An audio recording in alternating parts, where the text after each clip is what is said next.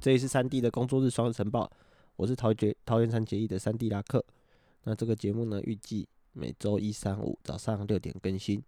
那给大家一个工作日的双日晨报，那更新国内外大小新闻以及我的生活琐事，陪大家一起度过一年工作的五十二周。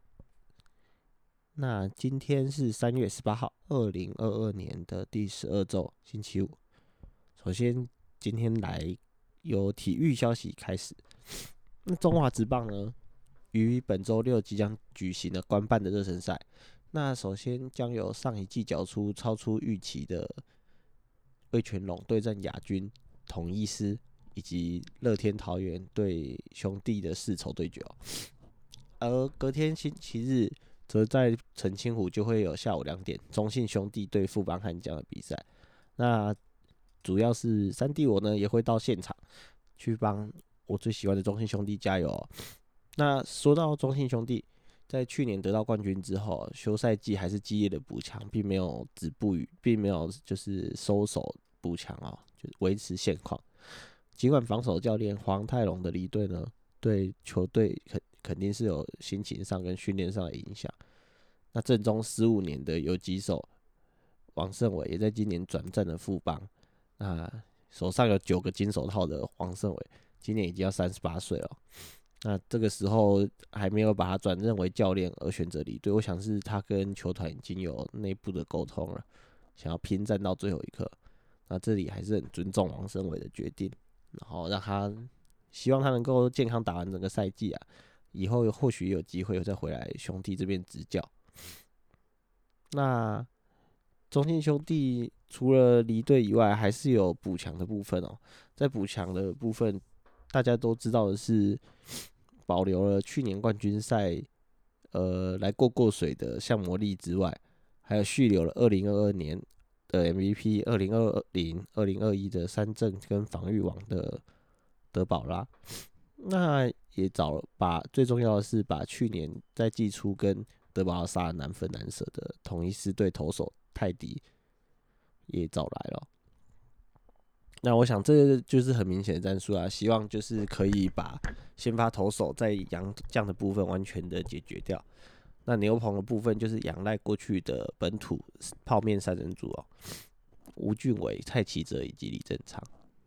那这样的搭配之之下呢，我们只要兄弟能够有稳定的本土先发，我想在投手部分就完全不用担心。那打击上面，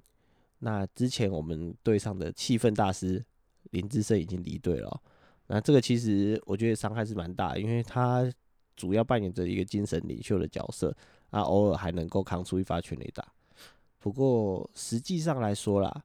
林志胜的离队也代表兄弟在指指定打击位置上面已经更加开放了，因为林志胜已经不太能守备了嘛。那本来队上兄弟就有不好蛮多不错的打者，那目前卡位竞争对手又都是一些金手套级别，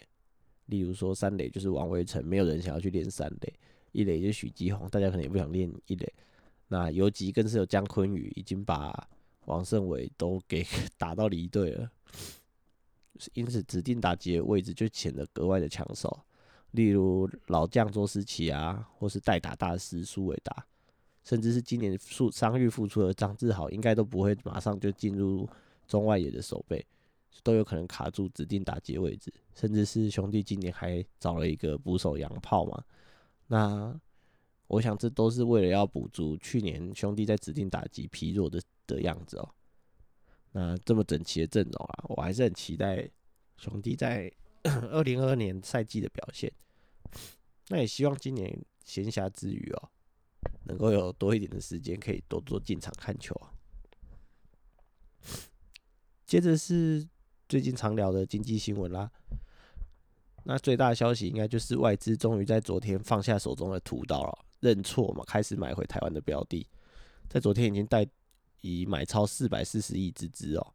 带动了台股在收盘时大涨了五百零七点啊！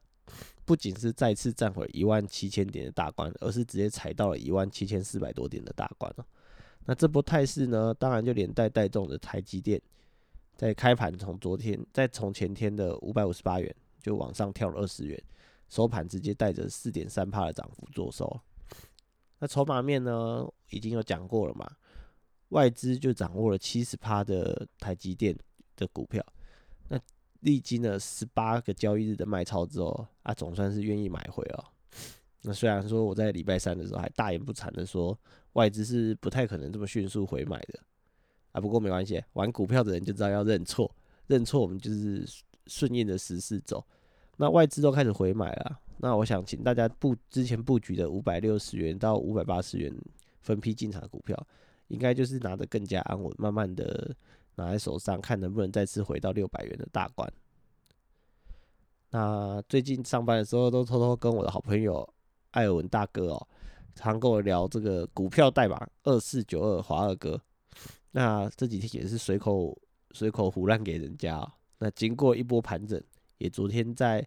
也总算在昨天以六点二五 percent 的涨幅哦，一百四十四点五零元做收。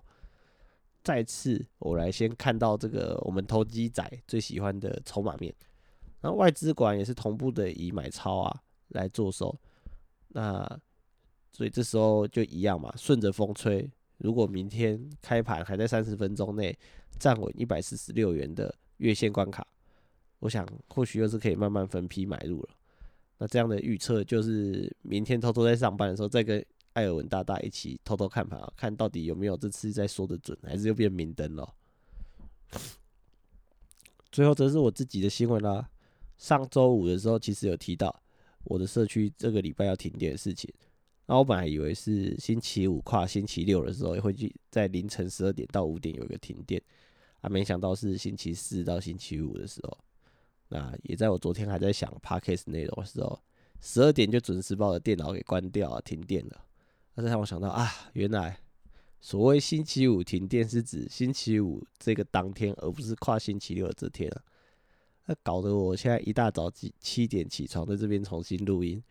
所以如果有准时六点在收听的听众们，那就请多担待今天迟到啦。我也想到，在其实，在工作之后就常遇到这种时间谈不拢问题，那常常以为对方跟我们是在讨论同一个时间点，那却有可能是在不同一个频率上哦。比较有感觉的应该是五十二周周别这件事。那常常在讨论专案的时候，那我的角度其实就蛮简单的，每周日的六，哎，每周日的日到六就会作为一个星期的周数，但好像有一些公司啊，或是一些单位或是 App 不是这样的呈现，导致常常在讨论的时候会有误差。例如说，哎，我说第四周的时候，那结果人家以为那是他的第五周，那这时候就常常会有时间上误差问题。啊，或许对方也不是故意要拖你时间啊，不过那个 App 上就这样呈现嘛。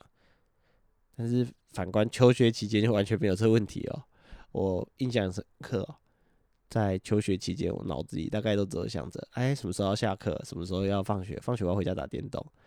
然后什么时候放假，放假要出去玩，要去看球。哎，那想着这样子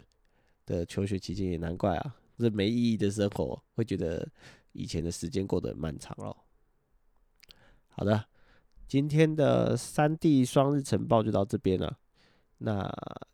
今天就是这周的工作日最后一天了，希望大家再继续加油。